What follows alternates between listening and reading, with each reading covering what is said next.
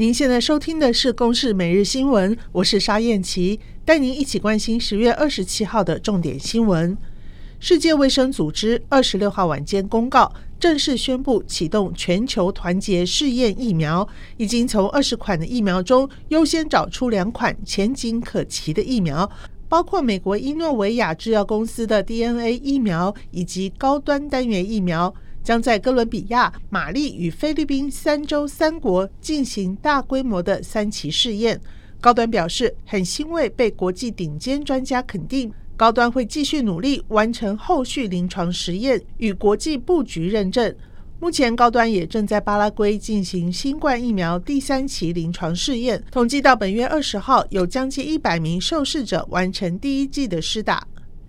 台铁第四零八次泰鲁格列车重大事故案，被告李义祥、移工华文好在今年四月被羁押，并在七月二十一以及九月二十一号延长羁押。花莲地方法院表示，相关证人都已经交互结问完毕，目前诉讼进度确保后续审理等程序顺利进行，应该没有继续羁押的必要。裁定李义祥六十万元交保，华文好则赋予良性受责妇人，两人限制住居、限制出境、出海八个月。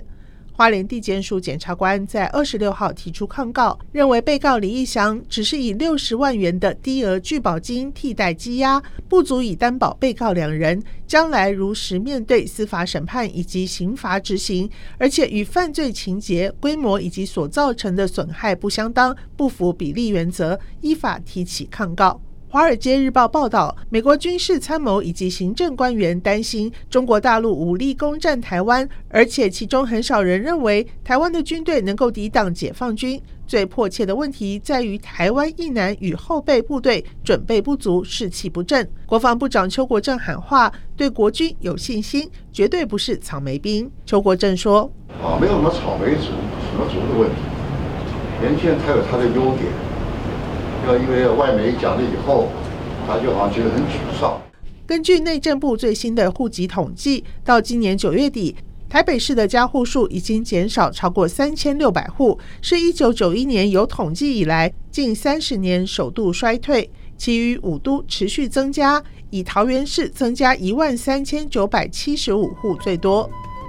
以上由公视新闻制作，谢谢您的收听。